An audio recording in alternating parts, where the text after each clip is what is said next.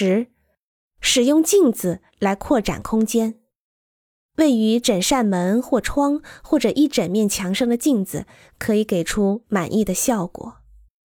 结构中的镜子看起来有些像是墙中的洞，对于扩张空间可能会起到满意的效果，但是与包括空间是相对的。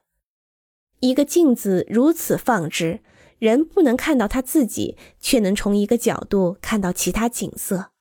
这是花园中的一个有趣的诀窍。十一，在某些空间，声音可以同光照一样重要。一个人在房间中听到的声音，可以标出房间的大小。声学可以制造，也可以毁坏一座建筑。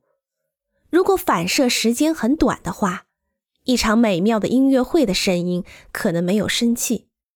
而反射时间太长的话，也会太混乱。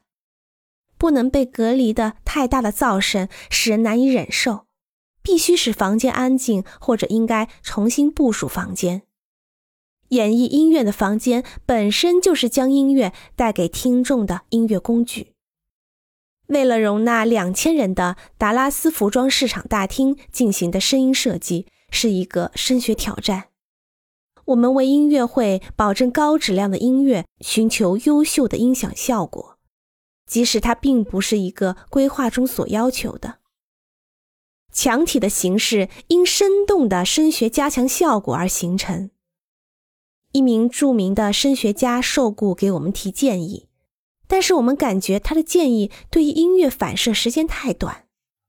声学顾问建议从六十英尺高的天花板悬挂巨大的喇叭音响，来减轻演奏者所受他们自己演奏的回声的干扰。为了验证我们的设计与此建议相反，我们将一个喇叭箱悬挂在空场地之上六十英尺的起重机上。我的同伴跟我唱了一段歌曲，然后发现感觉不到回声，因为大厅声学效果。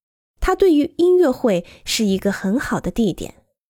达拉斯交响乐团曾在这里演奏过他们的夏季系列音乐。